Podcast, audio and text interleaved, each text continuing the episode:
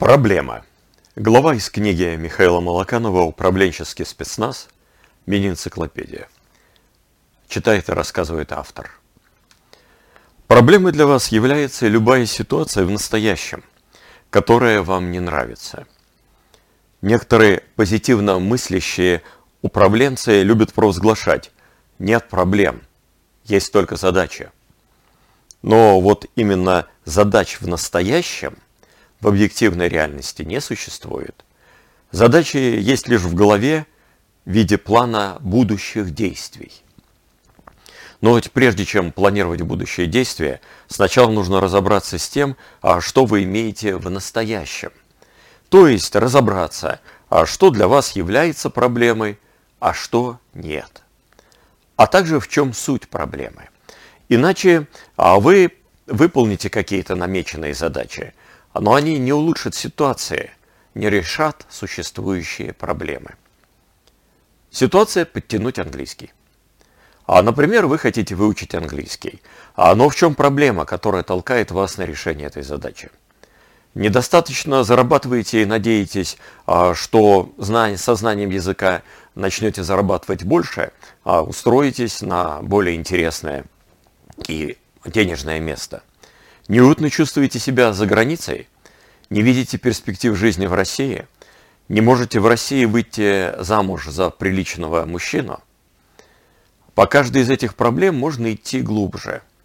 Но уже и на этом уровне видно, что некоторые из них могут быть решены не только за счет изучения иностранного языка. Или не в первую очередь за счет его изучения.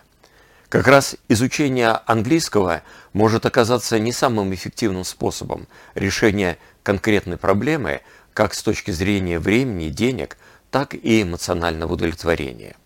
Плюс, не проанализировав проблему достаточно глубоко, сосредоточьтесь только на изучении языка, упустите другие более эффективные способы ее решения.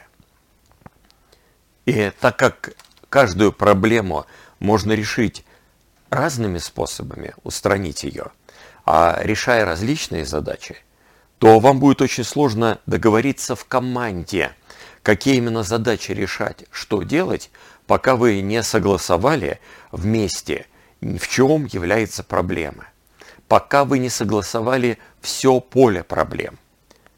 И последнее. А откуда вообще-то берутся ключевые проблемы в организации?